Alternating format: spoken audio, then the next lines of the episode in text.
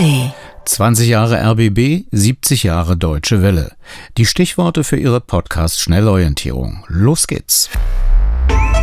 Medienmagazin Podcast mit Jörg Wagner. Na, ja, Mäuser, jetzt ist es wieder soweit. Das Abendprogramm des RBBs fängt an.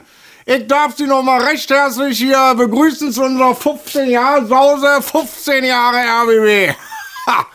So, egal, wir machen jetzt gleich weiter mit der Abendschau und natürlich auch mit Brandenburg aktuell. Oder wie wir senderintern sagen, dem Erntedankfest des Journalismus. wir haben Humor, wa? Ja, Kurt Krömer war das zum 15. Geburtstag des RBB 2018. Hm, da schien die RBB-Welt noch in Ordnung mit neuen Fernsehformaten wie der Abendshow und dem AD-Mittagsmagazin, das in der Verantwortung des RBB seit 2018 liegt. Fünf Jahre später ist die Stimmung eher nicht nach Feiern, so wie auch bei der Deutschen Welle, die am 3. Mai 70 wird. Bei ähm, beiden Geburtstagsfeiern ist also da getrübte Stimmung und deswegen habe ich heute auch eine doppelte Geburtstagssendung für Sie vorbereitet. Zunächst eine XXL RBB Collage mit kommentierenden Worten von Joachim Huber. Er ist leitender Medienjournalist beim Tagesspiegel seit 1990 und das, wie immer, vom Mund zum Ohr auf dem Strahle der elektrischen Kraft. Guten Morgen, meine Damen und Herren. Hier ist der SFB mit seinem Tagesprogramm. Ja, also zuerst einmal soll der SFB die Landesrundfunkanstalt für Berlin bleiben. 1990. Walter Momper, regierender Bürgermeister von Berlin. Das heißt für ganz Berlin werden unter Einschluss Ostberlins. Und dann schlagen wir Brandenburg, sobald es existiert, vor, eine Zweiländeranstalt zu begründen. Das heißt den SFB zusammen mit dem Berliner Rundfunk und der Antenne Brandenburg als Landesrundfunkanstalt, als Zweiländeranstalt für Brandenburg und für Berlin zu begründen. Brandenburg war auf der Strecke geblieben. Friedrich Wilhelm Freier von Sell, Gründungsbeauftragter des Ostdeutschen Rundfunks Brandenburg in diesen machtpolitischen Rundfunk, machtpolitischen Auseinandersetzungen, die ja auch politische Auseinandersetzungen waren, muss man wohl sagen, sodass also Brandenburg notabene sich um eine eigene Rundfunkanstalt kümmern musste. Hans-Jürgen Rosenbauer, ORB-Intendant. Ich grüße Sie ganz herzlich auf Potsdam-Babelsberg und wünsche Ihnen ein glückliches, erfolgreiches neues Jahr. Ich hoffe, Sie wünschen uns das auch, Ihrem neuen Sender, dem Ostdeutschen Rundfunk Brandenburg. Man muss sich ja nur mal die Karte angucken. Joachim Huber, Tagesspiegel. Berlin sitzt quasi inmitten von Brandenburg. Jeder Sendemast, der in Berlin aufgestellt wird, strahlt unweigerlich und kann das ganze Sendegebiet Berlin und Brandenburg erfassen. Dass aus dieser geografischen Lage und auch aus anderen Gründen eine Fusion, wenn nicht aufgedrängt, aber doch, sagen wir mal, vernünftig erschien ließ, das scheint mir außer Frage zu sein. 22. November 1995. Heute trafen sich zum ersten Mal auf Einladung des ORB-Rundfunkrates die Gremien der beiden Landesrundfunkanstalten SFB und ORB zu einem Gespräch in Potsdam-Babelsberg. Diese Vereinigung der beiden Sender war politisch gewollt. Hans-Jürgen Rosenbauer. Äh, ich war lange Zeit auch dafür, weil ich davon ausging, die Länderfusion funktioniert. Die scheiterte. Die Nachricht des Tages lautet heute 5. Mai 1996. Die geplante Länderfusion Berlin-Brandenburg ist gescheitert. kann man genau bemessen, der ist null, der Schaden. Wolfgang Birtler, SPD Brandenburg. Also wir haben doch nicht die, das Abstimmungsverhalten der Bevölkerung zu kommentieren. Wird zu berücksichtigen sein, dass die Veränderungen der letzten Jahre ein Ruhebedürfnis ausgelöst dass haben. Dass Sie ein, ein starkes Ruhebedürfnis jetzt hatten. Manfred Stolpe, Ministerpräsident des Landes Brandenburg. Dass Sie sagten, wir haben so viele Veränderungen in, gehabt in den letzten Jahren, nun wollen wir nicht schon wieder eine neue Veränderung haben. Dass dort, wo die Veränderungen am wenigsten bisher verarbeitet worden sind, am stärksten gewesen sind, dass dort auch das Ruhebedürfnis und die Vorbehalte gegen nun wieder neue Veränderungen äh, sehr stark ist. Joachim Huber, Tagesspiegel. Spiegel. Vor allem, es war ja in Brandenburg die Mehrheit gegen diese Fusion. Und ich glaube, der Brandenburger in seinem Brandenburger Sein hat doch deutlich spüren können, wenn wir mit Berlin zusammengehen, dann sind wir nicht Brandenburg und Berlin, sondern wir sind Groß-Berlin. Das hatte er, glaube ich, wenn ich das richtig sehe, als Erfahrung in der DDR schon gemerkt, dass diese Hauptstadt quasi alles was DDR war und Belange dieses Landes betraf, majorisiert hat. Das wollten die nicht wiedererleben. Jetzt waren sie Brandenburger. Und dann kommt der Berliner möglicherweise, der ja manchmal auch so eine Art Übergriffigkeit an den Tag legen kann. Dann sagt der Berliner lieber Brandenburger, wenn es dir nicht passt, kannst du in deine Wälder gehen, wir machen das für dich. Diese Furcht hat sie, glaube ich, äh, noch nicht geprägen können, weil es ja so lange nicht äh, angedauert hat, aber die war im Hintergrund. Insgesamt bin ich sehr stolz, zufrieden, dass es hier ein klares Votum gibt für die Bereitschaft, Verkrustungen aufzubrechen und das ist die richtige Botschaft ich bin aus ja der gerade Bundeshauptstadt. Dankbar, dass doch ein Zeichen gesetzt werden für die Bereitschaft, Verkrustungen zu überwinden. Eberhard Diebken, regierender Bürgermeister von Berlin. Zunächst einmal bin ich sehr froh, dass das äh, die Bundeshauptstadt insgesamt bei dieser Abstimmung ihre Fähigkeit bewiesen hat, Verkrustungen Zunächst zu bin ich den. Berlinerinnen und Berlinern sehr dankbar, dass sie die Bereitschaft bekundet haben, Verkrustungen aufzubrechen. Und das ist ja Und ich sehr bin sehr wichtig. stolz, dass das Ergebnis deutlich macht, die Berliner sind bereit und in der Lage, Verkrustungen aufzubrechen. Klaus Rüdiger Landowski, CDU Berlin. Die Hauptstadtbevölkerung hat, wenn es um entscheidende historische Abstimmungen äh, geht, eigentlich immer die Entscheidung aus dem Kopf und nie aus dem Bauch gefällt. Die Berliner Bevölkerung hat als Hauptstadtbevölkerung bewiesen,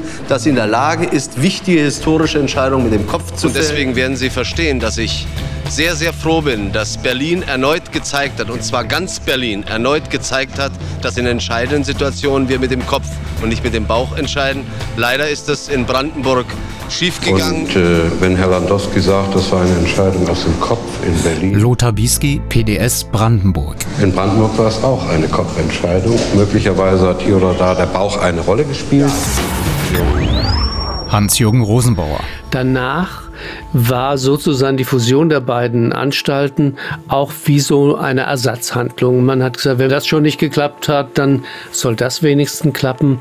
Was so unsinnig ja auch nicht war, denn wir haben dieselben Zuhörerinnen, äh, dieselben Zuschauer bespielt. Joachim Huber, Tagesspiegel. Also nach meiner Erinnerung haben tatsächlich die SPD in Berlin und die SPD in Brandenburg, dass sie das miteinander veranstalten wollen. Vielleicht nicht nur aus altruistischen Gründen oder um das bessere Programm insgesamt zu bekommen, sondern vielleicht um eine eigene Programmatik nach vorne zu bringen, dieses wirklich verfolgt haben. 2001. Der Staatsvertrag für die Fusion von SFB und ORB soll schnell erarbeitet werden, bis Mitte nächsten Jahres. 2004 könnte der neue Sender dann die Arbeit aufnehmen. Ich glaube, 2005 ist ein realistischer Zeitplan. Michael Müller, Fraktionsvorsitzender der SPD Berlin. Vielleicht kann es auch eine kurze Zeit davor dann sein, aber hier geht es ja auch darum, wichtige Strukturentscheidungen zu treffen, die gut vorbereitet sein müssen. Da müssen die Mitarbeiter mit auf den Weg genommen werden, die Sender müssen entsprechend vorbereitet werden auf so eine Fusion.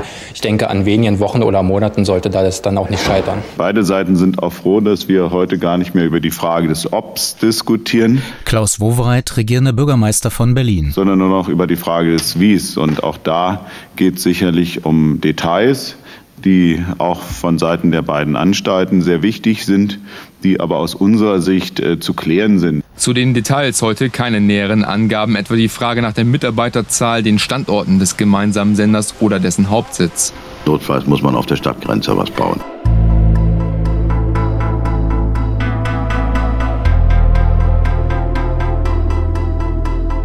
Joachim Huber, Tagesspiegel. Also ich erstmal glaube ich wollte Politik zeigen, wir haben eine Länderfusion nicht hinbekommen.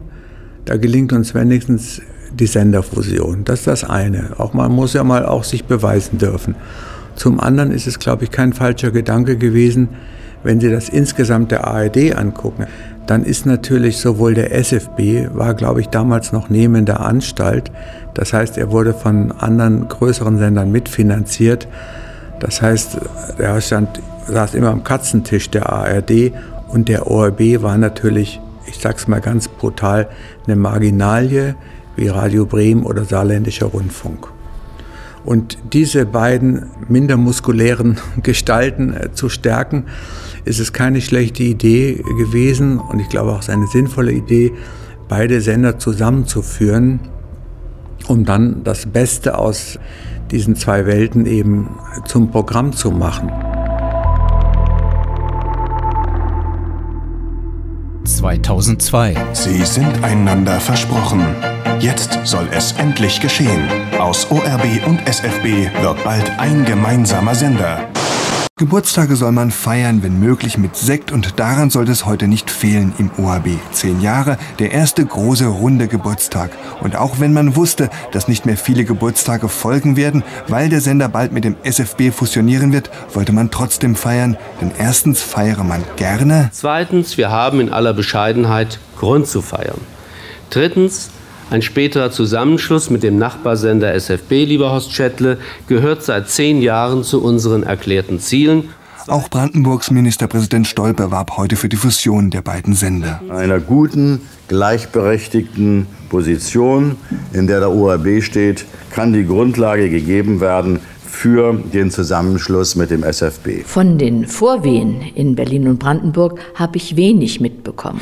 Dagmar Reim, erste RBB-Intendantin. Was ich weiß, ist, dass zwei große Volksparteien sich darüber verständigt hatten, wer Intendant des neuen Rundfunk Berlin-Brandenburg werden sollte. Ich sehe nur äh, voller Verwunderung, dass es offenbar äh, Gespräche im Vorfeld gegeben hat. Jobs Plog, Intendant des Norddeutschen Rundfunks 1991 bis 2008. Zwischen Landesregierung und Bewerbern oder einem Bewerber genau genommen, ohne dass es überhaupt schon den zuständigen Rundfunkrat gegeben hätte. Ich glaube, das Normale ist doch, dass man ein Gremium respektiert. Es gibt den neuen Rundfunkrat. Der neue Rundfunkrat hat sich konstituiert. Er kann nicht nur ausschreiben, keineswegs, sondern er kann auch Bewerbungen initiieren. Aber es ist der Rundfunkrat und es sind nicht äh, die äh, Politiker der Länder. Äh, das, glaube ich, äh, entspricht einer guten, von den Engländern jedenfalls versuchten Rundfunktradition in Deutschland. Ulrich Deppendorf, Intendantenbewerber, Journalist des WDR von ARD Aktuell, Bericht aus Berlin. Absprachen hat es nicht gegeben in dem Sinne, so wie dann da geschrieben wurde. Ähm, beide haben sicherlich mal den einen oder anderen Kontakt gehabt, auch Dagmar Reim. Ja, ich habe das als Niederlage empfunden, gar keine Frage. Tat auch weh. Es ist ein großes Kompliment, das ich noch heute den Rundfunkrätinnen und Rundfunkräten der ersten Stunde unseres Senders mache. Sie haben sich über alle Vorschläge aus Parteien hinweggesetzt und sie haben jemanden gewählt, den sie wählen wollten. Das war dann ich und darüber freue ich mich. Joachim Huber, Tagesspiegel. Im Jahr 2003 war, glaube ich, die Macht der Parteien in den Gremien, Aufsichtsgremien der öffentlich-rechtlichen Sender noch sehr viel stärker. Nicht? Und ähm, dass äh, dann graue Rundfunkräte im SFB und ORB plötzlich dachten, oha, da kommt jemand, der wird von den Parteien geschickt und er nutzt das auch aus und so weiter. Und dann haben wir quasi einen parteilichen Sender, keinen unabhängigen Rundfunk, sondern einen parteiischen Rundfunk. Dass Sie das schon begriffen haben wollen, die Rundfunkräte, das finde ich ein sehr schönes Zeugnis, das Sie ausstellen. War aber vielleicht, das sage ich jetzt auch mal im Nachhinein, vielleicht die beste Niederlage meines Lebens und hat dann letzten Endes dazu geführt, dass ich hier ja am Ende wieder nach Berlin zurückgekommen bin, äh, in dieses Hauptstadtstudio und das war dann eben auch mein Ding. Ich war bei Deppendorf, den ich als Journalisten hochschätze. Ich war skeptisch, ob er diesen Ehrgeiz hat. Und vor allen Dingen auch das Vermögen, die Kompetenz und die Fortune, zwei Sender, die sozusagen auf wackeligen Beinen stehen, zu einem starken Sender zu fusionieren. Herr Deppendorf war aufgrund seiner WDR-Karriere immer in Positionen, wo gewisse Probleme, ich nenne sie jetzt mal finanzielle, überhaupt nicht kannte. Also ich war etwas skeptisch, ob er diesen großen Willen hat oder ob er sagt, zum Ende meines Berufslebens wäre doch mal so Intendant, vielleicht die nächsthöhere Position und von einem mir sehr geschätzte Position. Also vielleicht habe ich ihn unterschätzt, das kann gut sein, aber ich sah bei Frau Reim einen größeren Willen, eine größere Tatkraft. Ich möchte erreichen, dass die Mitarbeiterinnen und Mitarbeiter im ORB einerseits, im SFB andererseits wissen, das ist ihr gemeinsames Projekt. Ich möchte gerne eine Fusion ohne Verlierer mit einem attraktiven Programm für die Stadt Berlin, für das Land Brandenburg und mit einer großen Strahlkraft für die ARD. Radio 1. 0 Uhr. 0 Uhr. Rundfunk Berlin-Brandenburg auf Sendung. Radio vom RBB. Der neue Rundfunk Berlin-Brandenburg Der RBB Rundfunk ist in dieser Minute auf RBB Sendung hat seinen gegangen. Betrieb Die aufgenommen. Die öffentlich-rechtliche neue Anstalt entstand durch die Fusion des nach der Wiedervereinigung gegründeten. Ostdeutschen Lothar Löwe, SFB-Intendant von 1983 bis 1986. Also ich will Ihnen sagen, dies ist äh, das Ende einer Epoche. Schon der Titel Senderfreies Berlin hat seine Bedeutung verloren, weil ganz Deutschland frei ist. Senderfreies Berlin. Die Stimme Berlins. SFB. Hier ist der Sender Freies Berlin mit seinem ersten Programm. Dienstag, der 1. Juni 1954. Die Politiker wollten das so. Wenn schon keine Fusion der Länder, dann wenigstens eine der Sender.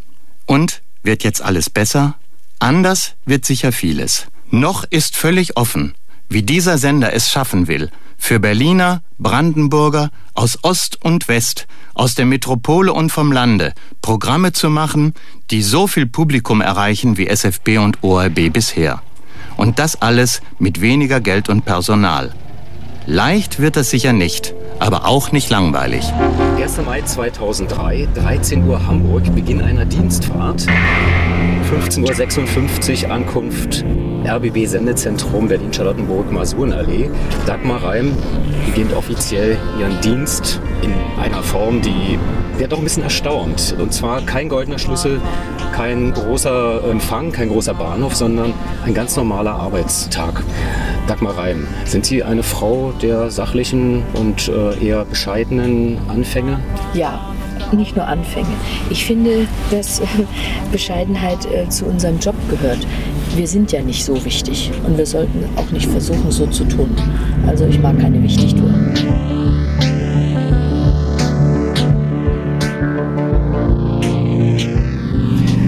Wir fahren jetzt von Berlin-Charlottenburg nach Potsdam-Babelsberg, eine Strecke von rund 20 Kilometern. Man schafft die auch in 20 Minuten etwa. Fahren, fahren, fahren Sie müssen ja laut Staatsvertrag beide Standorte gleichmäßig behandeln. Selbstverständlich.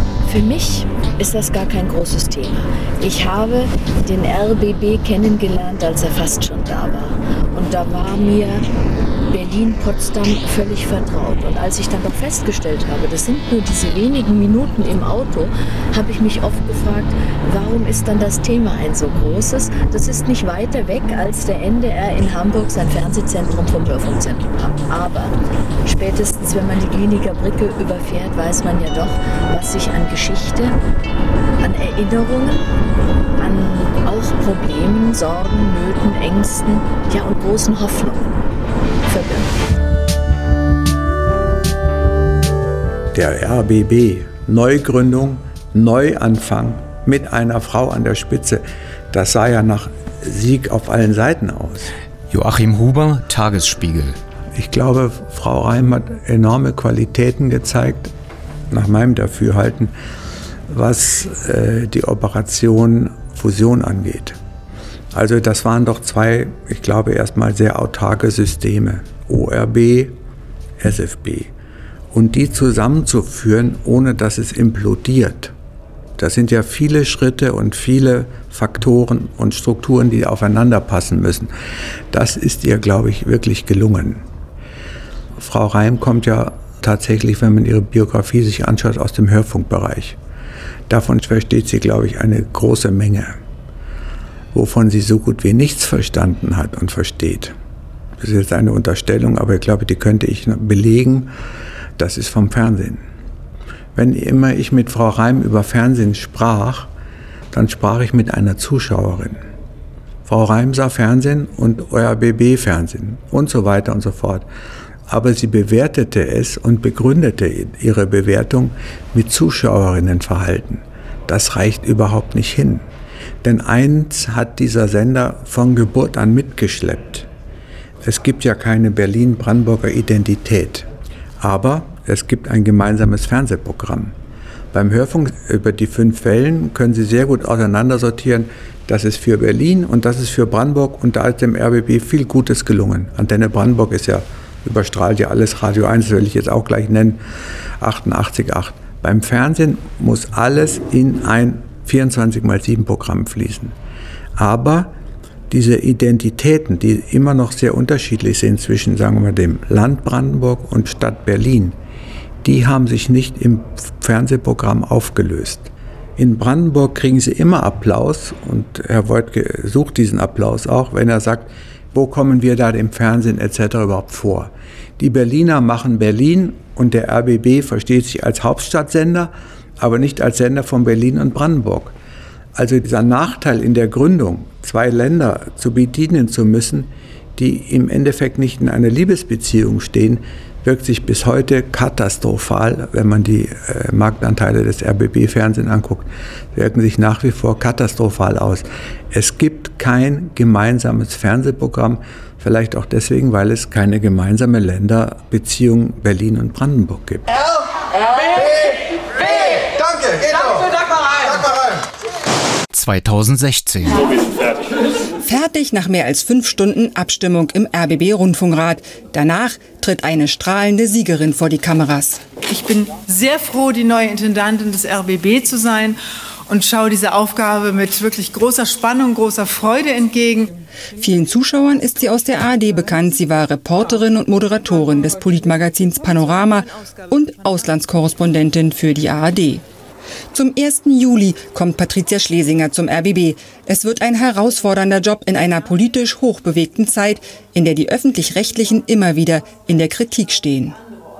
Der Rundfunkrat hat sich heute über die Programmreform im RBB-Fernsehen informiert. Ab September gibt es neue Sendungen, unter anderem donnerstags die Abendshow. Ein gesellschaftspolitisches Format, das auch mit Satire anecken will. Sie sind dabei bei der neuen Show für Berlin. Wir versorgen Sie ab jetzt jeden Donnerstag mit allem, was Sie über Berlin wissen müssen. Politik, Satire, Musik, jeden Donnerstagabend jetzt live für Sie aus der Hauptstadt der Herzen. Ja, liebe Zuschauer, tada! Da ist er, der neue RBB. Frecher, knalliger und selbstironischer. Moin, wir haben eine Zuschrift aus Charlottenburg bekommen und zwar schreibt uns ein Herr, ähm, sehr geehrtes RBB-Team. Erst einmal möchte ich äh, Sie loben für das tägliche fantastische Mittagsmagazin. Dazu muss ich jetzt allerdings sagen, Umfragen des RBBs haben ergeben, dass in Berlin das Mittagsmagazin für das Morgenmagazin gehalten wird. Deswegen disponieren wir jetzt komplett um und ab sofort wird das Mittagsmagazin nur noch um 18 Uhr ausgestrahlt, quasi zum Berliner Mittag. Mahlzeit. RBB, wir kümmern uns. Ja, also. Tschüss. Ich war begeistert. Joachim Huber, Tagesspiegel. Von heute her würde ich sagen, in meiner Naivität war ich begeistert. Der RBB hat sich mit Frau Reim, aber nicht nur mit Frau Reim, sondern insgesamt in eine gewisse Erschlaffungsphase begeben. Nach dem Motto, das mit dem Fernsehen kriegen wir nicht hin, die Radiowellen laufen gut, gut ist. In der ARD wurde man mit einigen Produktionen auffällig, aber nicht wirklich auffällig. Und jetzt kommt Frau Schlesinger, die gleich mal den Satz raushaut, wir wollen den RBB rocken. Wichtig ist in dem Zusammenhang, im RBB waren Reformprogramme und Reformpläne, bisher immer Sparpläne. Das ist kein Sparprogramm. Es geht mehr Geld ins Programm, um mehr Formate zu machen. Deswegen sind die Arbeitsmöglichkeiten nicht kleiner, sondern größer. Sowohl für Festangestellte als auch für Freie. Ich habe keine fertigen Sendungsideen in den Raum gestellt, sondern im Grunde nur einen, einen Rahmen mit einer Skizze ausgefüllt werden muss der jetzt von den Programmmitarbeitern. Wie das Bild aussieht, wie die, wie die Farben gemacht sind, welche Konturen das hat, wie die Anmutung des ganzen Bildes ist, ist nicht mehr meine Aufgabe. Das macht die Programmdirektion mit den Programmmitarbeitern. Da sind wir gerade. Wir haben erst nur Rahmen und Skizze da nicht alle Leute das fertige Bild sehen, ich übrigens auch noch nicht, sage ich, da ist jetzt für alle Beteiligten eine Form der Unsicherheit, die ich verstehe und da bitte ich einfach alle mitzugehen und zu sagen, komm, ich habe gesagt, lass uns den RBB rocken, lass uns da nochmal was Neues beginnen fürs RBB-Fernsehen. Es wurde groß im Eingang plakatiert, glaube ich, im Fernsehzentrum, bloß nicht langweilen. Das waren ja Ansagen, da muss ja der gemeine RBB-Redakteur erstmal zu Tode erschrecken. Die will ja was anderes, die will ja was Neues die will ja Aufbruch. Und so fing es auch an. Allerdings hat Frau Schlesinger, aber das ist vielleicht mehr eine psychologische Frage als eine andere, sagen wir, ihren eigenen Ehrgeiz noch höher gesetzt, als sie vielleicht im RBB Ehrgeiz entwachen konnte. Ich fand es zum Beispiel gar nicht verkehrt, als zum Beginn 2018 kam ja das Mittagsmagazin in der ARD-Fernsehen. Der Bayerische Rundfunk hatte sich entschlossen, das Mittagsmagazin aufzugeben. Frau Schlesinger erkannte die große Chance. Wir kriegen das hin und zumal auch das ZDF beschlossen hatte, die Redaktion von Mainz nach Berlin umzuziehen. Also haben wir hier den RBB und hier haben wir das ZDF in einer Konstellation, die eine Kooperation ist. Und Frau Schlesinger in ihrer Überzeugung aus dem RBB muss ein Hauptstadtsender werden fand das natürlich mehr als geil. Hat sie sofort übernommen. Hallo und herzlich willkommen zum ARD Mittagsmagazin aus Berlin. Frohes Neues. Und es ist der Sendung auch gut bekommen. Man muss auch mal festhalten, das ARD Mittagsmagazin ist das einzige Nachrichtenmagazin im ersten deutschen Fernsehen, was aus dem ehemaligen Ostdeutschland kommt. Und dann noch in der geglückten Kombination und Kooperation mit dem ZDF, da hat sie nichts falsch gemacht. Das Problem ist nur, Fernsehen, das ist jetzt eine banale Weisheit, ist teuer. Und auch andere Projekte, wie sie wollte ja dann in ihrem Rausch, vielleicht auch in der eigenen Machtvollkommenheit, wollte sie natürlich Tagesschau 24 ausbauen zum Nachrichtenkanal. Ich glaube, dieses Land verdient einen Nachrichtenkanal, der den Namen verdient in den großen Lagen, das heißt, wenn Notre Dame brennt oder wenn der Sturm aufs Kapitol stattfindet, aber auch wenn in, ich sag mal, in Bayern ein Tal verläuft oder wenn in Köln eine Brücke einstürzt oder in Berlin sich Menschen auf die Straße kleben, ist es richtig, den Menschen Informationen darüber zu liefern. Wir haben eigentlich alles, was wir dazu brauchen, inklusive verteilter Rollen in der ARD.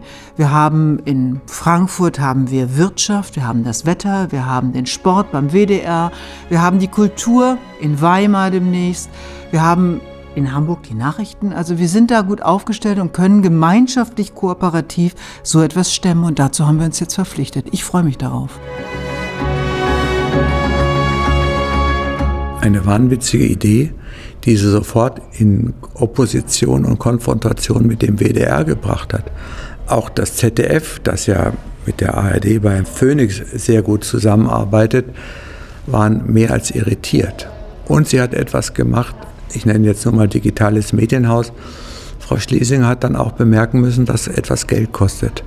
Da hat sie mal in eine Kasse gegriffen, in die sie nicht hätte greifen dürfen. Die KEF hatte allen ARD-Sendern wie auch dem ZDF Deutschland aufgegeben, ein gewisser Anteil im äh, Rundfunkbeitrag muss auf die hohe Kante.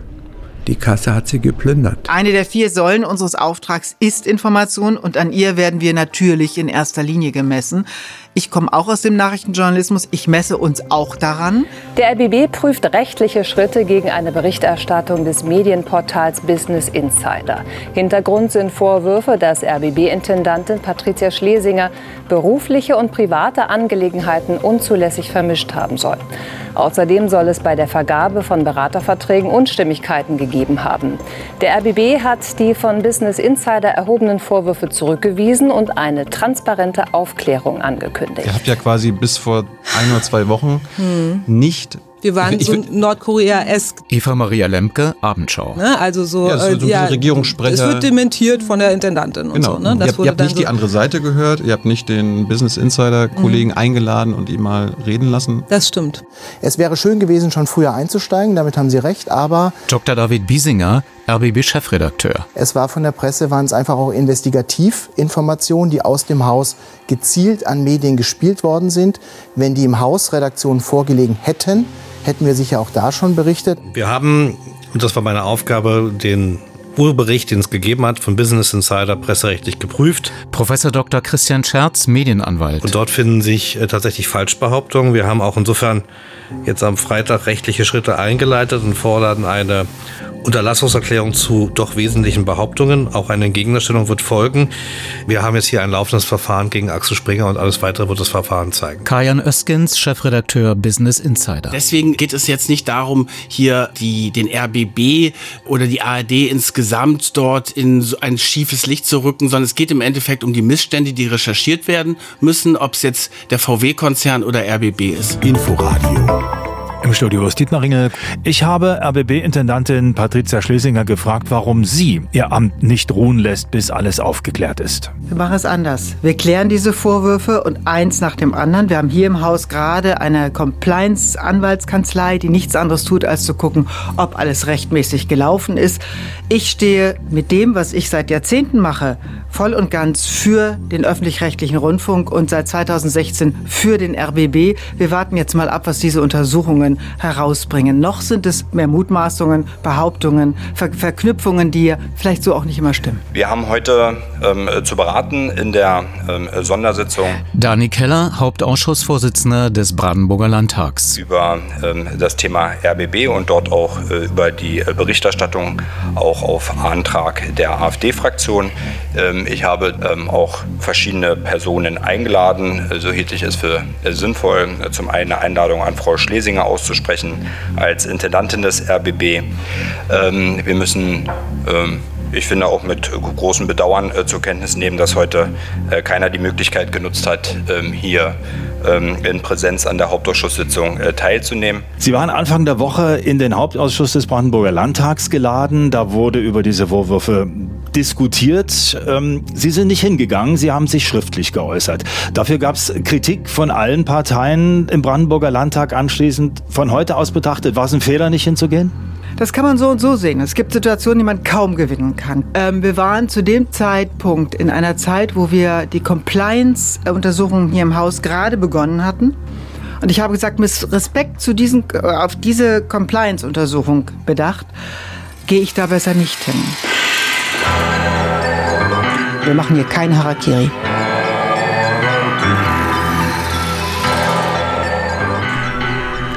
Dann kam natürlich, wie jetzt auch im Zuge der Aufklärung klar geworden ist, Frau Schlesinger hat sich, glaube ich, zunehmend zur Sonnenkönigin entwickelt.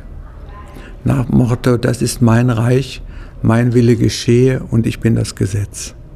Sie hat die Bodenhaftung verloren, die Orientierung verloren. Ja, das ist, muss mir nochmal jemand erklären, warum diese Macht, die eine Intendantin ja tatsächlich hat, jemand auch so verändern kann. Patricia Schlesinger, wie wir sie jetzt beurteilen, war nicht und ist nicht die Frau Schlesinger, die die RBB-Intendanz übernommen hat. Das hat sich in ihrer Person und in ihrem Umfeld. Ein System Schlesinger brauchte Systemlinge. Wenn Sie fragen als Intendantin, man ist da gar nicht so alleine ganz oben an der Spitze eines Senders, sondern es steht und fällt mit dem Team, was Sie haben. Und wenn Sie gute Leute um sich haben, die Ihnen auch, und dafür sind die bezahlt und eingestellt, widersprechen, die Ideen haben, die Sie nicht haben, die Sie auch mal treiben, wenn Sie nicht schnell genug sind oder die Sie auch mal bremsen, wenn Sie zu schnell sind, das gibt's ja auch. Oder wenn sie was übersehen, arrogant sind oder Dinge nicht wahrnehmen, Dinge nicht einordnen richtig. Sie brauchen ein richtig gutes Team.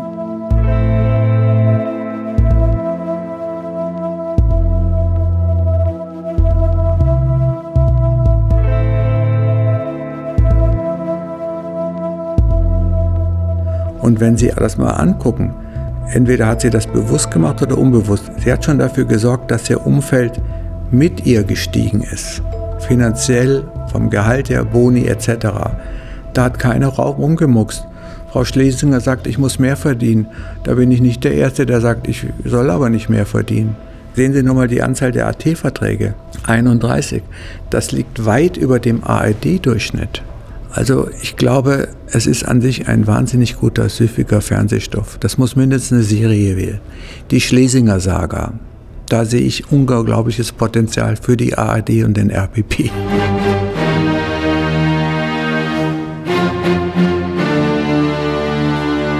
Anhaltender Kritik an RBB-Intendantin Patricia Schlesinger kommt voraussichtlich am Montag der RBB-Rundfunkrat zu einer Sondersitzung zusammen. Das hat dessen Vorsitzende von Kirchbach angekündigt. Das Gremium müsse sich darüber verständigen, ob das Vertrauen des Rates in Schlesinger als RBB-Chefin weiterhin gegeben ist.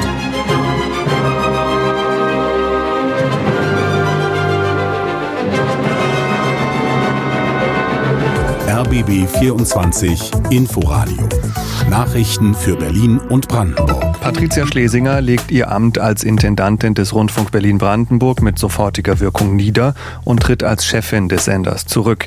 So oft innerhalb weniger Monate ist der Rundfunkrat des RBB wohl noch nie zusammengekommen. Heute hat man sich hier in Potsdam-Babelsberg getroffen, um zumindest fürs nächste Jahr die Zukunft des Senders zu klären. Auf Patricia Schlesinger, die ausgerechnet heute der Zeit ein Interview gibt und sich verteidigt, folgt Katrin Fernau, bisher WDR-Verwaltungsdirektorin. Sie wird Übergangsintendantin. Ich denke, dass ich mit der Wahl jetzt im zweiten Wahlgang, Wahl ist eben Wahl, so ist es, und ähm, aber dennoch ein klares Signal bekommen habe und dass ich auch mit diesem Rückenwind jetzt auf die Beschäftigten zugehen werde ja, und dann die Ärmel hochkrempeln und einfach mit der Arbeit anfangen.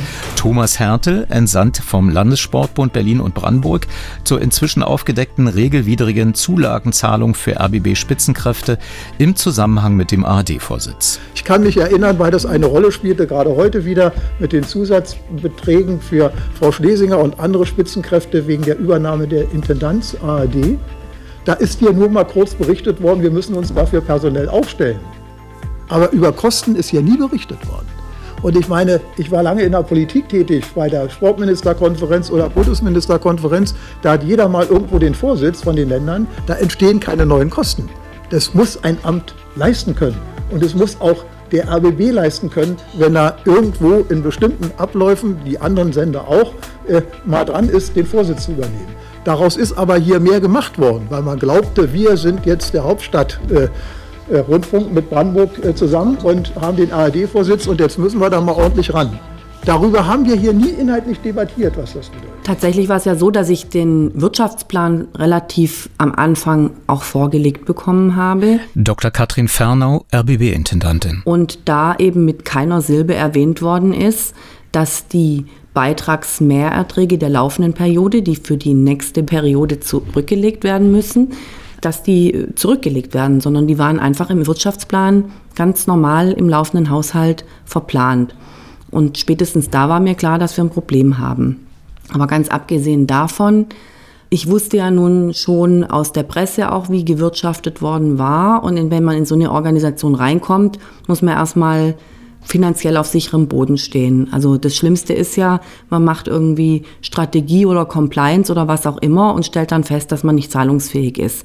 Deswegen ist es für mich, also auch aus dem Finanzbereich kommend, eigentlich immer so gewesen, dass ich in eine Organisation, in die ich neu reinkomme, erst mir mal ein Bild verschaffe, wie ist eigentlich die finanzielle Ausgangssituation. Joachim Huber, Tagesspiegel. Also Frau Fernau hat den großen Vorzug, Sie kommt nicht aus dem Wolkenkuckucksheim einer Programmdirektorin, sondern sie ist gestellt als WDR-Verwaltungsdirektorin mit immenser Erfahrung, zum Beispiel in der Finanzkommission und so weiter. Diese Intendantin lässt sich von Zahlen beeindrucken und weniger von Visionen. Das tut dem Sender jetzt erstmal gut. Er muss auf die Füße gestellt werden. Nach dem Motto ein Blick in die Kasse zeigt, was wir uns leisten können. Und das leisten wir uns dann. Das heißt aber nicht, dass das Programm des RBB, und ich komme unweigerlich auf das Fernsehen zu sprechen, dass das sich sozusagen sofort positiv im Fernsehen auswirken wird. Denn was sie da als Rahmen gesetzt hat, wenn ich das richtig verstanden habe, gibt es originäres RBB-Programm quasi noch in der Primetime. Und gemessen wird man, glaube ich, am Ende schon an den Zahlen und dafür steht sie ein, aber auch das, was mit dem Geld angefangen worden ist. Und wenn der Zuschauer in Brandenburg, der, wie ich schon beschrieben habe, relativ geladen ist und der RBB, äh, der in Berlin, der, glaube ich, den RBB immer noch nicht so ganz ernst nimmt, von der Abendschau abgesehen, wenn die nicht erkennen, dieses Programm ist meines, ist die Programmfrage an Frau Fernau sofort zu stellen. Also Frau Ferner ist nicht die Frau, die in das Fenster klebt, bloß nicht langweilen. Das hat sie, glaube ich, gleich mal wurde abgebaut. Trotzdem ist das im Hintergrund nach wie vor die Herausforderung. Bloß nicht langweilen. Ähm, und ihr wisst, das Mittagsmagazin, das wird sich in irgendeiner Form verändern. Ähm, vielleicht wird es nicht mehr beim RBB produziert, ich weiß es nicht. Ich weiß auch nicht, wie es den Kollegen geht. Ähm, das werden wir gleich hören. Mir wurde gesagt, Raphael Jung sei da. Also dieser Streiktag ist total wichtig und auch die Mehrheit der Beschäftigten im MIMA hat heute gestreikt. So. Es gibt 110 Mitarbeitende im MIMA, ganz unterschiedliche Gewerke. Wir bestehen aus Redaktion, also die Redaktion aus Kameraleuten, Bildmanagern, Aufnahmeleiter, Maske, Schaltraumingenieure, Redakteure, Reporter und wir wissen gerade nicht, wie es weitergeht zum Ende des Jahres. Und es fühlt sich nicht so gut an und einige von uns machen sich auch Sorgen. Aber in all dieser Ungewissheit wissen wir als MIMA-Redaktion dann doch eins. Wir glauben nämlich daran, dass das Mittagsmagazin nach Berlin in die Hauptstadtregion gehört und damit auch zum RBB. Und wir glauben auch fest daran, dass der RBB als Landesrundfunkanstalt mit dem Mittagsmagazin in der ARD ein stärkerer RBB wäre als ohne das MIMA.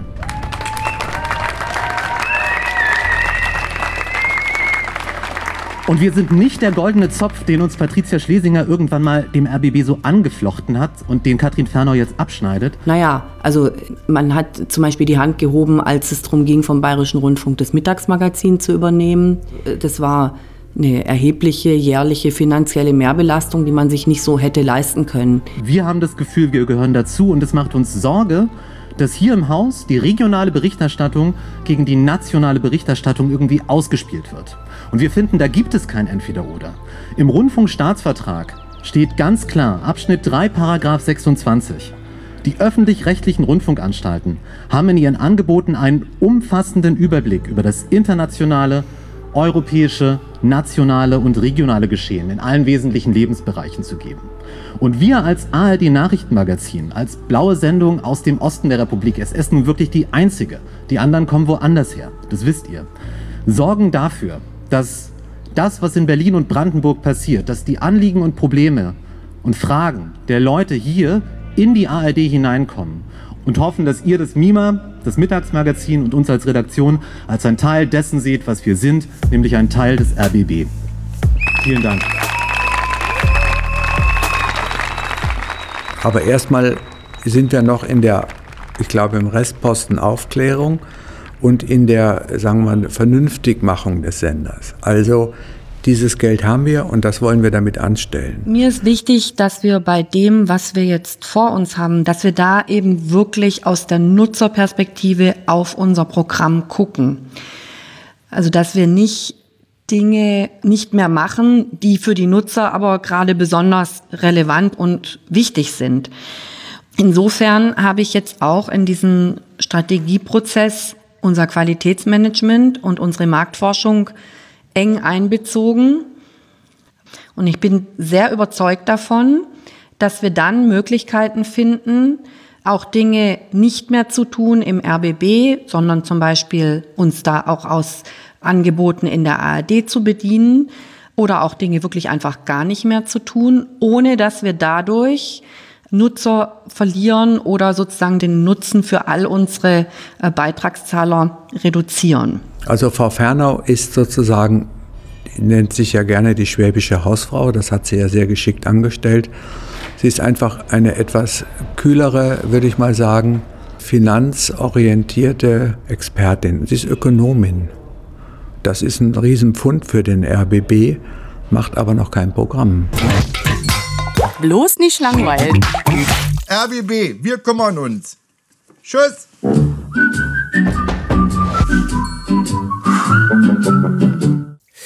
Ja, das gilt nach wie vor, äh, wenn das auch etwas Stress verursacht. Die ARD-Intendanten und Intendantinnen sollen Berlin als Standort für das Mittagsmagazin aufgegeben haben, kritisiert die MIMA-Redaktion des RBB in einem offenen Brief. Das Ausdroh aufgrund fehlender Kooperationsbereitschaft zwischen den Landesrundfunkanstalten. 20 Jahre RBB waren das mit kommentierenden Eindrücken von Joachim Huber, verantwortlicher Medienredakteur des Tagesspiegel, zum Geburtstag des RBB am 1. Mai.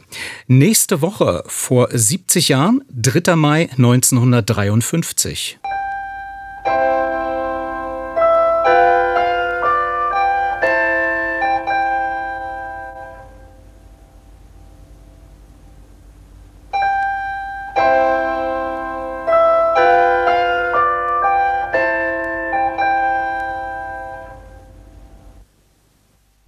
Hier ist die Deutsche Welle. Sie hören uns aus Köln über Richtstrahler nach Afrika im 25-Meter-Band, gleich 11.795 kHz.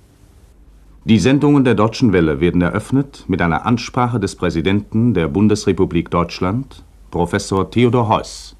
Ich fragte den aktuellen Intendanten der Deutschen Welle, Peter Limburg, zunächst, was die Deutsche Welle von 1953 und 2023 noch gemein haben. Also man hat noch gemein, dass wir damals ein Auslandssender waren und wir sind heute auch ein Auslandssender. Aber natürlich haben wir uns in diesen 70 Jahren stark verändert. Damals startete die Deutsche Welle mit dem Ziel, eben auch ganz viele Deutsche im Ausland zu erreichen. Und äh, das hat sich jetzt in den Jahren verändert. Wir richten uns eben an die vielen Menschen, die sich für Deutschland, für Europa, für unsere Werte interessieren und sind eine Informationsquelle, die genau das macht, was wichtig ist, nämlich Menschen mit Informationen zu versorgen, die in Gebieten leben, wo Informationen äh, blockiert werden, wo Informationen zensiert werden. Und da hat sich die Aufgabe schon sehr, sehr deutlich verändert. Und das ist etwas, was wir erleben und ähm, was unser Haus jetzt prägt. Also es hat sich schon sehr viel verändert, glaube ich, in den 70 Jahren. Sie sagten hier 2014 im Medienmagazin, kurz nachdem Sie Intendant der Deutschen Welle wurden. Also wir sind äh, immer Stimme der Freiheit. Wir wollen denen ein, eine Möglichkeit geben, sich auszudrücken, die es sonst schwerer haben. Auf der einen Seite die deutsche Stimme, aber eben auch die Stimme der Freiheit. Das bereitet Ihnen ja regelmäßig Probleme, Stichwort Russland, Ungarn, China. Wie sieht es denn gerade zum Beispiel mit Ihrer Position in Russland aus? Sie gelten dort als deutscher Staatsfunk. Also in Russland äh, ist die Situation für die Deutsche Welle sehr schwierig. Wir sind äh, geblockt, unsere Seite ist nicht erreichbar und wir sind des Landes mehr oder weniger verwiesen worden. Unser Studio wurde geschlossen, unsere Sendelizenzen wurden entzogen. Wir sind allerdings über Umwege, über Zensurumgehungen sind wir erreichbar. Wir erreichen noch sehr viele Menschen in Russland. Wir sind auch über YouTube dort zu empfangen. Wir strengen uns sehr an, die Russen zu erreichen, unsere russischen Nutzer. Und deswegen sind wir sehr aktiv bei dem Thema Blockade und Zensurumgehung. Und unser Ziel ist es natürlich, gerade in diesen schwierigen Zeiten, Zeiten des Krieges, dort eben Informationen auch platzieren zu können. Wer gratuliert Ihnen noch nicht zum 70. Geburtstag? Gibt es da ähm, Länder, die, äh, sagen wir mal, in Deutschland gar nicht so beobachtet werden, aber die in Konflikt mit der deutschen Welle sind? Also ich glaube, die Menschen, die unsere Informationen nutzen und äh, die uns anschauen oder hören oder lesen, die würden uns, glaube ich, schon alle gratulieren. Es sei denn, sie arbeiten in autoritären Staatsapparaten, wie beispielsweise der Türkei, wo wir es auch sehr schwer haben und ähm, natürlich eben auch Belarus, Russland, äh, Iran und China, wo wir blockiert werden. Aber es gibt sicherlich auch noch ein paar andere Regime, die nicht glücklich sind mit uns. Und äh, wir machen kritischen Journalismus und äh, wir ermutigen und äh, ertüchtigen auch äh, Journalisten in unseren Zielgebieten aktiv Journalismus zu betreiben, äh, auch mit der Deutschen Welle Akademie, nicht nur mit unserem Programm. Und deswegen haben wir nicht nur Freunde weltweit, aber ich bin schon ganz froh, dass wir immer sehr regen und guten Zuspruch bekommen von unseren Nutzenden. Was wissen Sie denn über Ihre Freunde quasi? Wie viel gibt es denn weltweit überhaupt? Also wir haben Zahlen, ähm, einmal die digitalen Angebote und die Nutzung über Fernsehen und Hörfunk. Und unsere Marktforschung ergibt, dass wir bei ungefähr 290, 291 Millionen Nutzenden wöchentlich sind. Das ist eine sehr große Zahl. Das sind Menschen, die mindestens einmal in der Woche ein Angebot der Deutschen Welle nutzen. Und bei den digitalen Medien können wir es ja auf äh, den sozusagen den einzelnen Nutzenden äh, runterbrechen und genaue Zahlen haben wir da. Wir erreichen dort 1,3 Milliarden Abrufe unserer digitalen Angebote im Augenblick pro Monat. Also wir werden stark genutzt und ähm, wir haben regen Zuspruch. Man hat den Eindruck, dass die Freunde im eigenen Hause geringer werden. Parallel tragen sie nämlich gerade einen Konflikt aus. Sie haben schmerzliche Einsparungen angekündigt. Anders als AD, ZDF, Deutschlandradio, die ihren Finanzbedarf gerade bei der dafür zuständigen unabhängigen Kommission angemeldet haben, bestimmt der Bundestag über die Höhe des DW-Budgets. Darin klafft jetzt eine Lücke von 20 Millionen für 2024. Wer ist schuld? Das Parlament? Also Schuld ist da, wenn überhaupt, ähm, Herr Putin mit seinem Angriffskrieg, der die gesamte Planung von Budgets äh, auch im Westen natürlich äh, beeinflusst hat. Sonst sehe ich äh, keine Schuld, sondern ich sehe einfach eine Kette von Entwicklungen, die dazu geführt haben, dass wir jetzt äh, mehr Ausgaben haben durch den russischen Angriffskrieg. Wir machen sehr viel, ich sagte es bereits, für unser Programm für Russland und russischsprachige Menschen weltweit, für die Ukraine, für das Baltikum und für den Westbalkan. Da sind wir sehr aktiv und das kostet zusätzliche Gelder. Und äh, gleichzeitig wissen wir, dass die Politik unter starkem Budgetdruck ist, weil eben die Ausgaben so hoch sind, die Inflation so hoch ist, so dass wir vorsorglich jetzt gesagt haben, äh, wir können nicht davon ausgehen, dass alle unsere Bedarfe so gedeckt werden. Deswegen müssen wir sparen und haben das jetzt angekündigt. Das ist absolut äh, bedauerlich und schlimm für die Betroffenen, die dann in Zukunft ab nächstem Jahr dann ihren Arbeitsplatz verlieren. Aber wir müssen klar sagen, dass wir eben, um zukunftsfähig zu bleiben, uns auch von Dingen trennen, die vielleicht nicht mehr so strategisch für uns wichtig sind. Da geht es nicht darum, dass die Angebote nicht gut waren oder sonst was. Das sind alles äh, hervorragende journalistische Angebote. Aber wir müssen einfach sagen, bestimmte Dinge, wie beispielsweise unser deutsches TV-Programm oder eben eine, eine sehr starke Sportberichterstattung werden wir in Zukunft weniger brauchen. Und da ist natürlich klar, dass man äh, sich im eigenen Hause nicht nur Freunde macht, wenn man solche Entscheidungen treffen muss. Ja, nicht nur Freunde, man sieht das auch naturgemäß anders. Zum Beispiel Ihr stellvertretender Gesamtpersonalratschef Klaus Enderle. Die Verantwortung für die aktuelle Krise bei der Deutschen Welle trägt allein das Management. Denn die drohende Finanzierungslücke, die war schon lange bekannt. Wir haben darüber mit der Intendanz bereits im vergangenen Jahr gesprochen. Allerdings hat die Geschäftsleitung darauf überhaupt nicht reagiert. Jetzt hingegen verfällt sie in Panik und hat keine besseren Ideen, als die langjährigen freien Mitarbeiterinnen und Mitarbeiter zu feuern oder sie in ihren Arbeitsmöglichkeiten stark einzuschränken. Und das ist aus unserer Sicht überhaupt nicht in Ordnung. Was entgegnen Sie? Naja, ich meine, das ist eine, eine Meinung ähm, von unserem stellvertretenden Personalratsvorsitzenden in Berlin, die ich nicht so teile. Und äh, man muss ja auch klar sagen, dass äh, das, was wir jetzt tun, auch Unterstützung findet äh, von unseren Gremien, vom Verwaltungsrat dass das auch im Rundfunkrat äh, klar geworden ist, dass das unumgänglich ist, dass wir das jetzt so machen. Und ähm, ich glaube, dem ist sonst ansonsten nicht viel hinzuzufügen.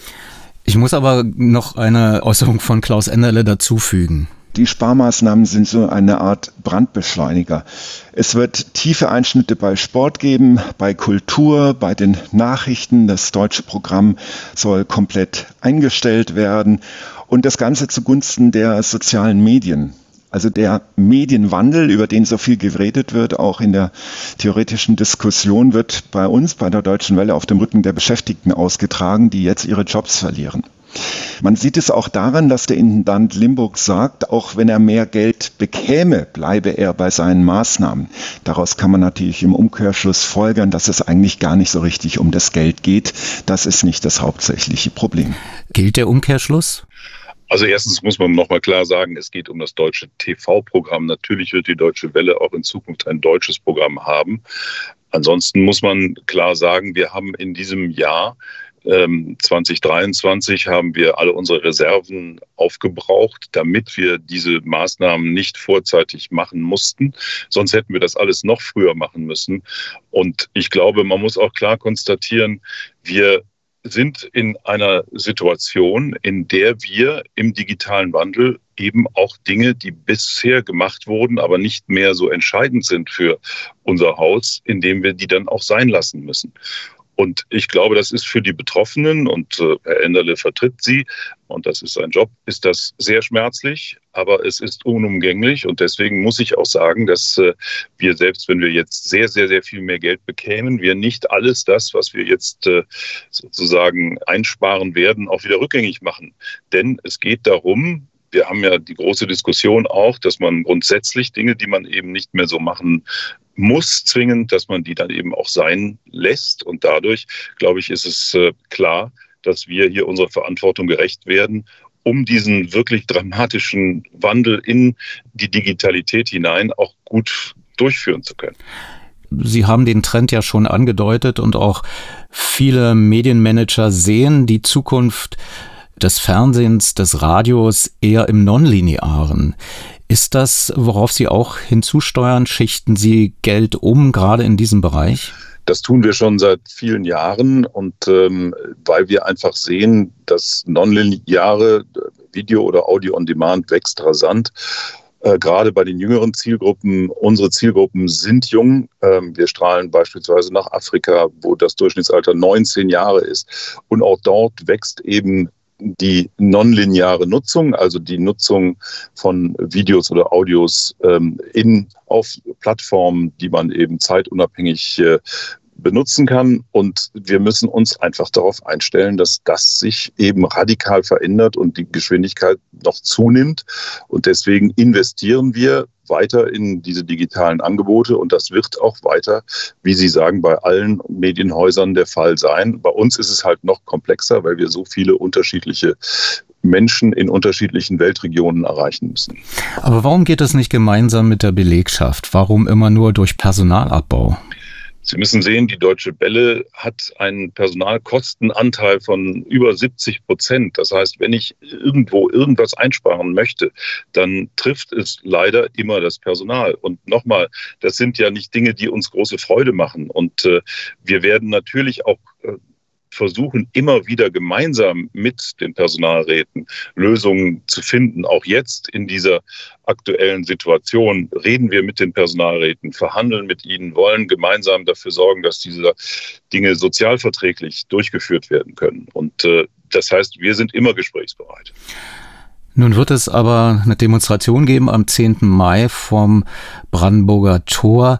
Werden Sie als DW-Intendant das Jubiläum 70 Jahre Deutsche Welle unbeschwert überhaupt begehen können? Also ich glaube, wir müssen klar sagen, dass wir dieses Jubiläum auch äh, begehen. Wir werden das mit einem kleinen, äh, kleinen Feierstunde im Bundestag tun. Und natürlich ist das nicht ganz unbeschwert, wenn man gleichzeitig eben auch Kürzungen machen muss. Aber auf der anderen Seite, ich möchte dafür werben, auch zu sehen, die großen Leistungen der Mitarbeiter und Mitarbeiterinnen in den vielen Sprachredaktionen, in den Ressorts in Bonn, in Berlin, weltweit. Ich finde, wir müssen auch bei aller, sozusagen bei allem Verständnis für die Kritik, die wir jetzt bekommen durch die aktuellen Sparmaßnahmen, dürfen wir nicht vergessen, dass es diese Leistung ist, die wir da eben gebührend auch und bescheiden feiern. Mein Peter Limburg, der Intendant der Deutschen Welle, die jetzt dieser Tage den 70. Geburtstag begeht. Vielen Dank für das Interview. Vielen Dank, Herr Wagner.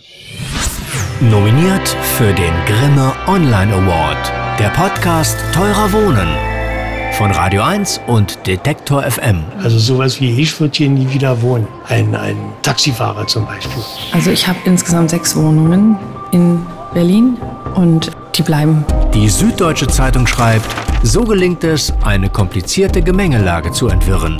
Deutschlandfunk meint, dieser Podcast hat wirklich etwas zu erzählen. Und EPD lobt die unaufgeregt und handwerklich gekonnte, erzählte Recherche. Der Podcast Teurer Wohnen. Eine wahre Geschichte über Wohnungsnot und Immobiliengeschäfte. In der ARD Audiothek und überall, wo es Podcasts gibt. Radio 1. Nur für Erwachsene.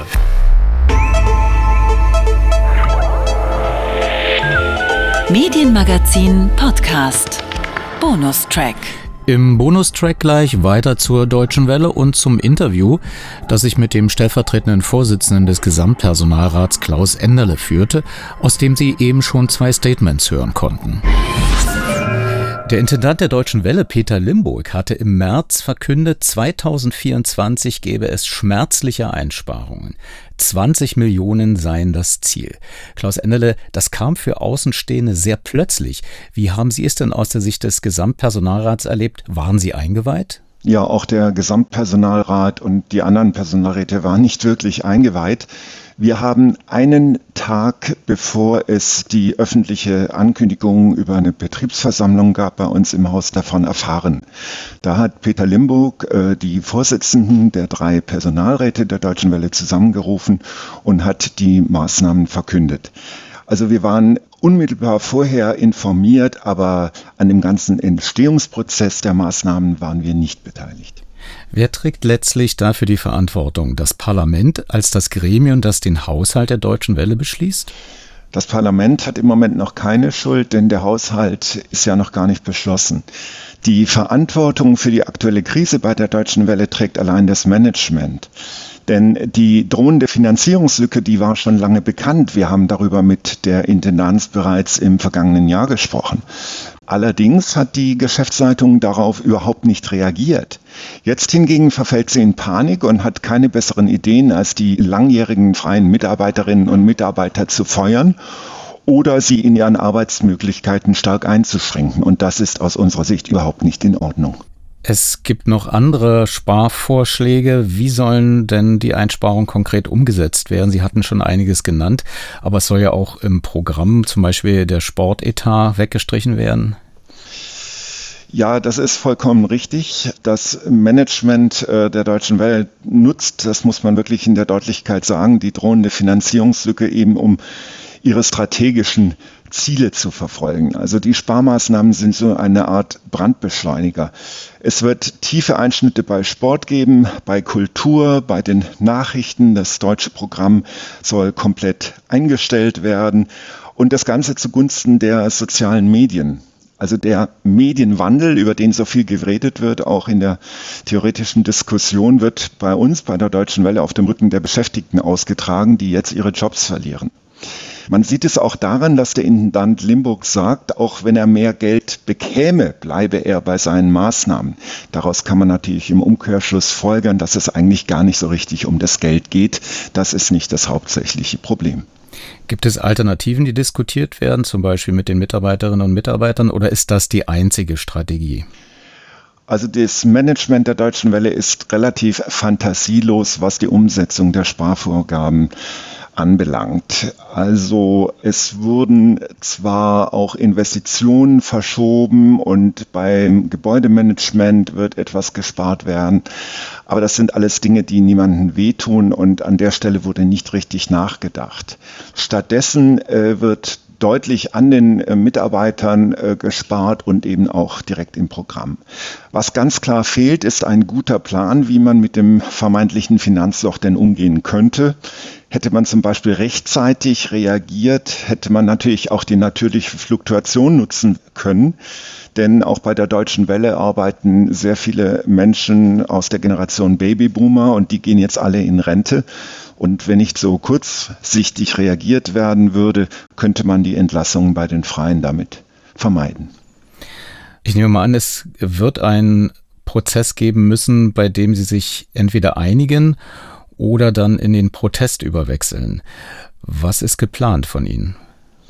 Wir hatten schon eine kleine Demonstration vor der Deutschen Welle am 20. April. Da haben 300 Menschen teilgenommen, haben ihren Unmut über die Maßnahmen geäußert. Man muss sagen, die Stimmung im Betrieb ist unterirdisch und das Vertrauen in die Geschäftsleitung ist äh, auch sehr geschwunden. Klarer Befund an der Stelle. Wir werden am 10. Mai eine große Demonstration nochmal in Berlin Mitte auf dem Pariser Platz haben. Dort nach dem Motto 70 Jahre Deutsche Welle. Leider gibt es für uns wenig Grund zu feiern und wir denken, dass da noch wesentlich mehr Kolleginnen und Kollegen, aber auch interessierte Menschen aus Berlin teilnehmen werden. Mein Klaus Enderle, stellvertretender Vorsitzender des Gesamtpersonalrates. Vielen Dank. Zur Geschichte der Deutschen Welle hören Sie jetzt einen Ausschnitt aus dem Medienmagazin vom 27. April 2013, als die Deutsche Welle 60 Jahre alt war. Radio 1 Medienmagazin mit Jörg Wagner.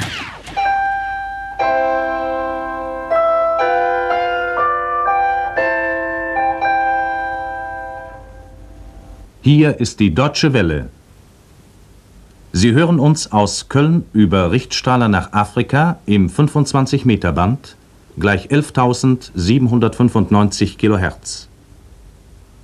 Die Deutsche Welle sendet dieses Programm im Auftrag der Rundfunkanstalten der Bundesrepublik Deutschland.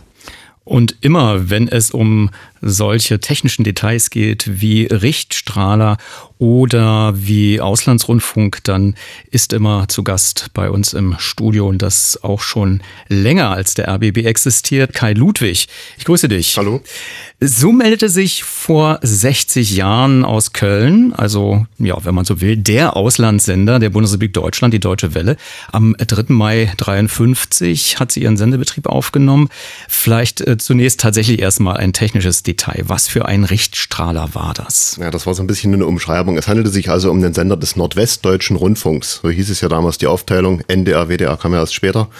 Und zwar in Osterlog bei Norden gibt es inzwischen nicht mehr, war eigentlich ein Mittelwellensender, aber dort hat man dann ab 1950 auch Kurzwellensender aufgebaut. Die vielleicht bekanntere Sendestation Jülich, Nordrhein-Westfalen, die ist späteren Datums, die kam aus 1956. Aber wir feiern jetzt 60 Jahre Deutsche Welle, das heißt aber, die Kurzwellensendung aus Deutschland begann nach dem Zweiten Weltkrieg schon vor 1953? Auf jeden Fall, die begann sogar schon wieder im November 1945 und zwar aus Königs Wusterhausen, als dann erstmals wieder ein Sender eingeschaltet wurde, da natürlich mit dem Mittelwellenprogramm des Berliner Rundfunks.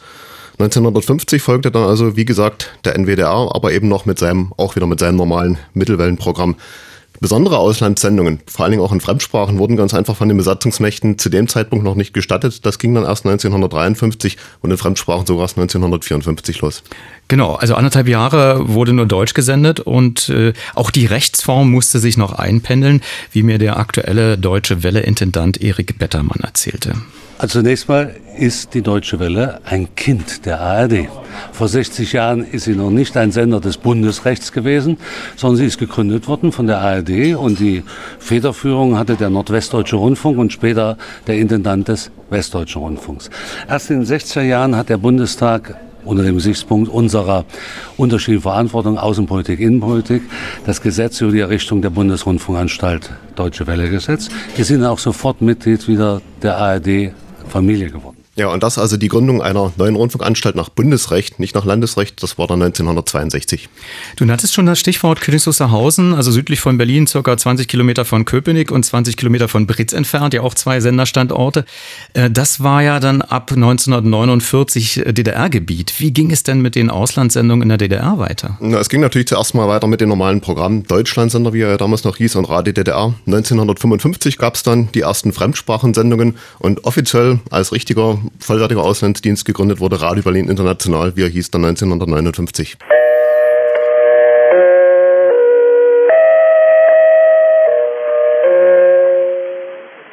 Hier ist Radio Berlin International, die Stimme der Deutschen Demokratischen Republik. Sie hören täglich zu dieser Zeit unser Programm in deutscher Sprache. Ja, ich habe als, als Kind mit meinem Mittelwellenradio irgendwo am Ende der Skala gelegentlich das dänische und sogar das schwedische Programm mir angehört, ohne was zu verstehen. Da gab es dann immer kurze ähm, deutsche Fragmente und die wurden dann Overvoice, sagen wir heute. Auch wenn Erich Honecker, äh, dann, klar, dann wusste man, es ging gerade um Erich Honecker. Weißt du noch, wie, wie die Mittelwelle, welche Frequenz sie hatte? Ja, es gab verschiedene. Es gab 1511, dann 1430, später 1359, 1575 auch noch aus Borg, aber in der Hauptsache natürlich die anderen Frequenzen. Hier aus Berlin-Köpenick, also deswegen natürlich auch hier in Berlin sehr präsent als Ortssender. Mhm.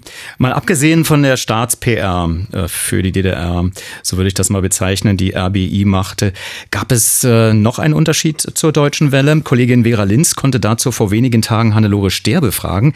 Sie war in den Wendewochen die letzte Chefredakteurin von RBI. Für uns kam noch dazu, dass wir sehr viel uns beschäftigt haben mit der Solidarität für die, sage ich mal, damals schon befreiten afrikanischen Völker, für die Vietnamesen nach dem, während des Vietnamkriegs.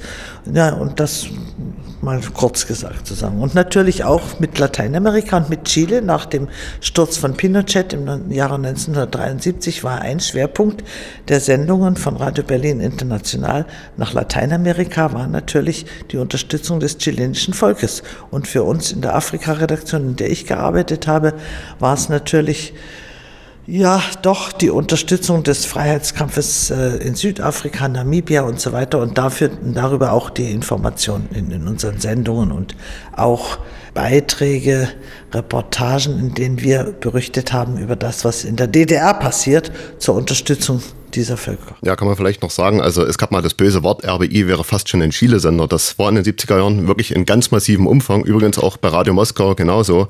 Kleine Illustration vielleicht, äh, die Post hat da sogar in Nauen und in Königs Wusterhausen extra Antennen aufgebaut, die für Sendungen nach Chile ausgelegt waren.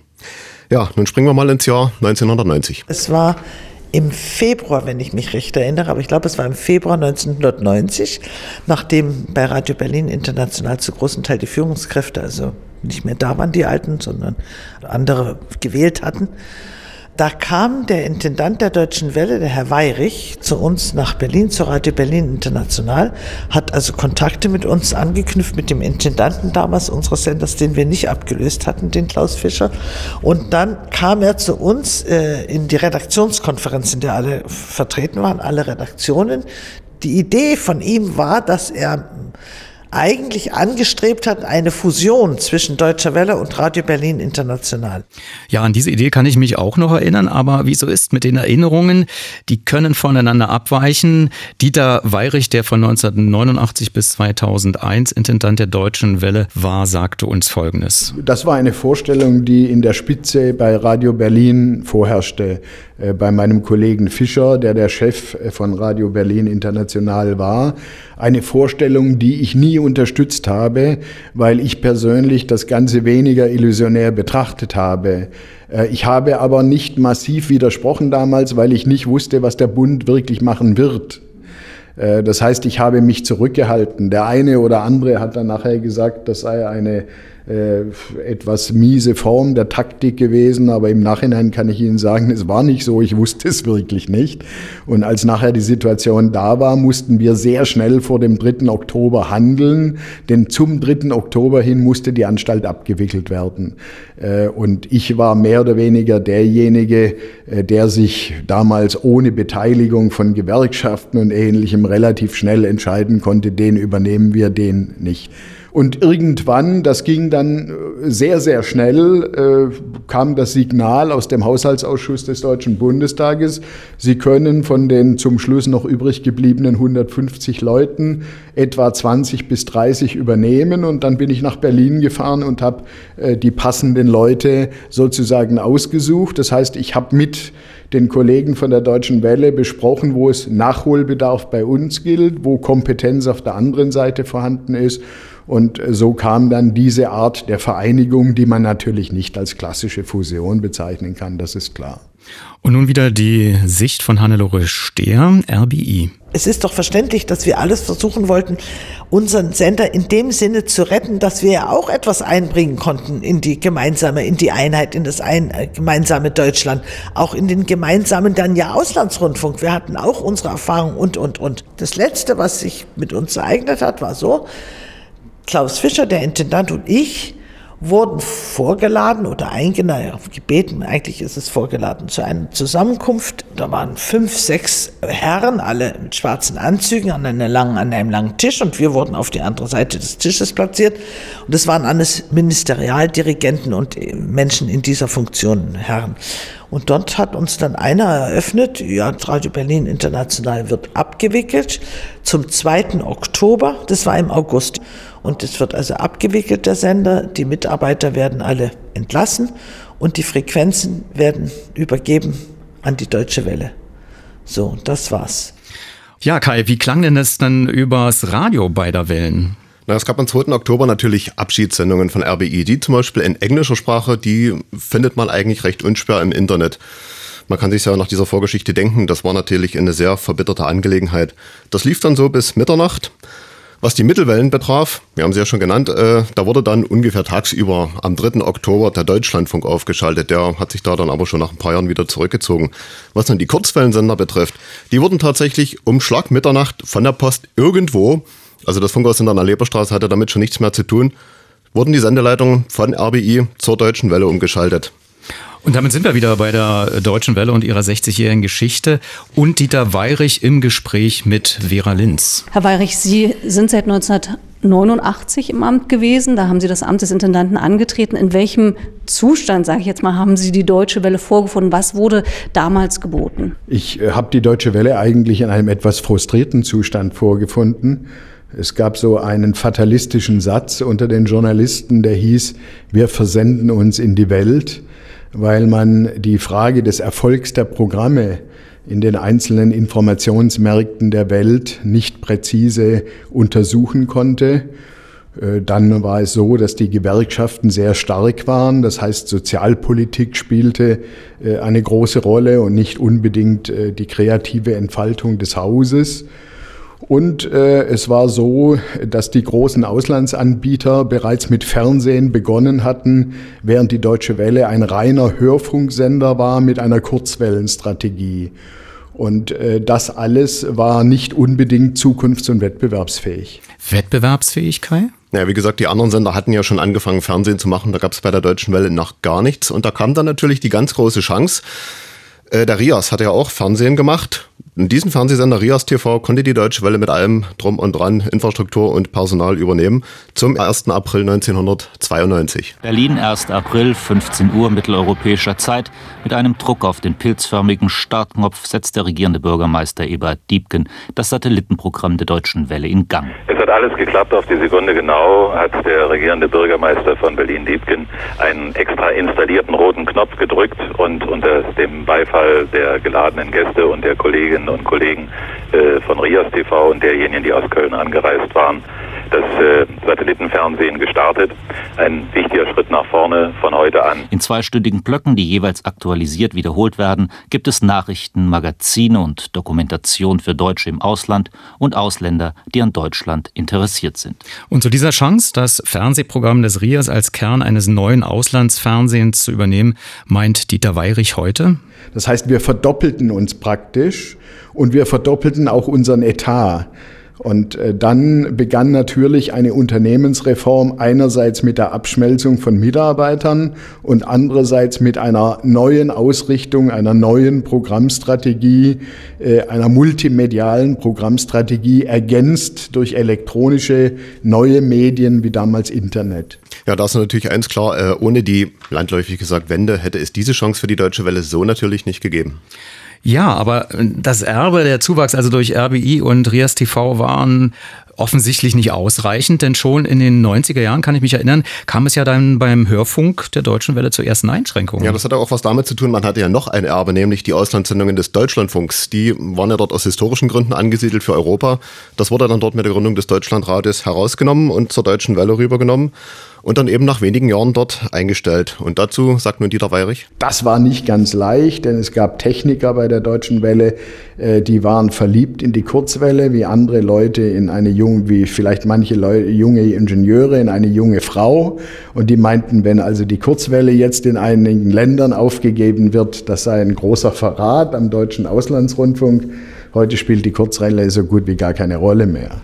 Das Grundproblem der Deutschen Welle, als ich zur Deutschen Welle kam, war, dass die Techniker bestimmt haben, wohin ausgestrahlt wird. Statt dass man die Programme auf die Länder ausgerichtet entwickelt und die Technik dann als Dienstleistung benutzt und sagt, für dieses Land brauchen wir die Entwicklung und für jenes Land die andere. Und deswegen habe ich sehr schnell einen Medienatlas für die Welt entwickeln lassen, es war natürlich eine, wenn Sie so wollen, Idealvorstellung, wie es hätte sein sollen in allen Ländern.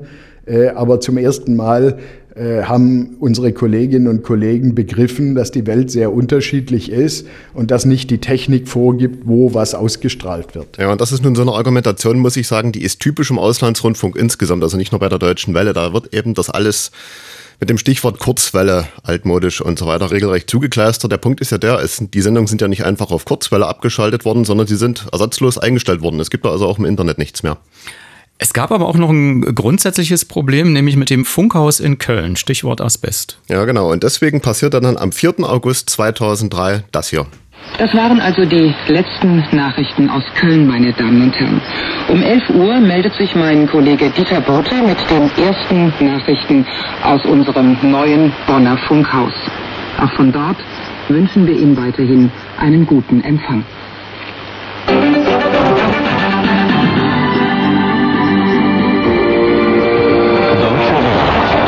Weltspiegel mit Tom Buschardt. In Guatemala spitzt sich die innenpolitische Krise zu. Ja, man hat natürlich gemerkt, das war natürlich jetzt mal aus nostalgischen Gründen ein richtiger, schöner, schlechter Kurzwellenmitschnitt. Ja, und dort aus Bonn sendet die Deutsche Welle nun aus dem Schürmannbau. Man kennt das vielleicht, das sollte ja eigentlich mal ein Bürogebäude für den Deutschen Bundestag werden. Dann hatten eben die Deutsche Welle aus Funkhaus bekommen. Und was ist mit dem äh, Zwillingshochhaus der Deutschen Welle in Köln passiert? Äh, das steht noch heute leer, weil es findet sich niemand, der die Sanierungskosten bezahlen will oder man muss wahrscheinlich wirklich sagen, bezahlen kann. Die Aussage, dass das Funkhaus, also dieses doppelte Hochhaus, auf gar keinen Fall abgerissen werden soll, die hört man aber immer noch. Vorletztes Jahr kam aber nun der ganz große Einschnitt. Den haben wir hier auch im Medienmagazin zelebriert. Vielleicht nochmal in Kurzfassung. Ja, die Kurzfassung ist, ist ein großer Teil des Radioprogramms, das noch verblieben war, eingestellt worden. Und da natürlich herausragend auch das in deutscher Sprache. Wer es dann nach im Oktober 2011 versucht hat, auf Satellit zu hören, der hörte dann nur noch das hier. Sie hören die Deutsche Welle. Die Ausstrahlung des Programms in deutscher Sprache wurde eingestellt. Wir bedanken uns für Ihr Interesse. Bitte nutzen Sie künftig unsere multimedialen Angebote mit Informationen, Analysen und Hintergründen im Internet unter www.dw-world.de-german.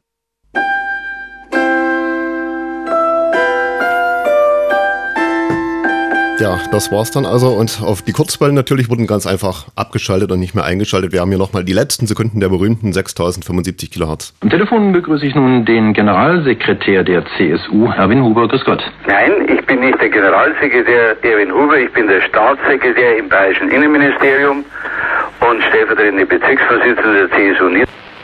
Ja, und weg war der Träger. Und zu diesem Umstrukturierungsprozess sagte mir Erik Bettermann als verantwortlicher Intendant, und das ist das sozusagen erstmal Ende äh, dieses kleinen Zeitraffers, 60 Jahre Deutsche Welle dieses Jahr. Da ich das äh, in den zwölf Jahren hingekriegt habe, das hängen ja viele Menschen dran. Das hört sich ja so leicht an. Aber da hängen Menschen dran, die ihr ganz Journalisten, die im Studio gesessen haben, auf den Knopf gedrückt haben, ihre Produktion ging in die Welt hinaus. Äh, heute sollen die gezwungen werden, über die Website und danach sozusagen Hintergrund mehr über also einen Podcast oder Audio on Demand oder, oder Video das zu machen. Das ist für viele, die das 20 Jahre gemacht haben, natürlich eine Umstellung. Ich habe keine betriebsbedingte Kündigung vorgenommen, habe Umschulungsangebote gemacht und Vorruhestandsregelungen, aber so. Und da bin ich ein bisschen stolz drauf. Soweit das Medienmagazin zu den zwei Doppelgeburtstagen. Wenn Sie jemanden kennen, dem die hier vorgestellten Themen nützen würden, empfehlen Sie den Medienmagazin Podcast gern weiter. Mit einem Link zum Beispiel zur ARD Audiothek. Ansonsten seien Sie gern live bei Radio 1 dabei, samstags immer zwischen 18 und 19 Uhr. Oder hier in der Nacht zum nächsten Montag. Bis dahin. Radio 1 Medienmagazin. Vergessen Sie nicht, Ihre Antennen zu erden.